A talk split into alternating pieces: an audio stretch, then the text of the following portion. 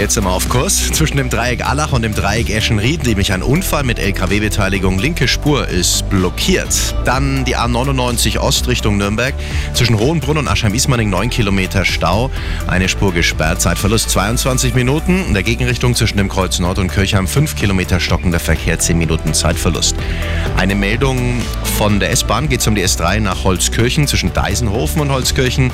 Signalreparaturarbeiten. Da kommt es zu Verspätungen von bis zu einer halben Stunde. Es ist auch ein Schienenersatzverkehr eingerichtet. Der Verkehr präsentiert von Kirschwerkstätten im Münchner Süden. Küchen mit Liebe geplant. So gut wie Sie meinen, nicht so teuer wie Sie denken. Kirsch-Werkstätten.de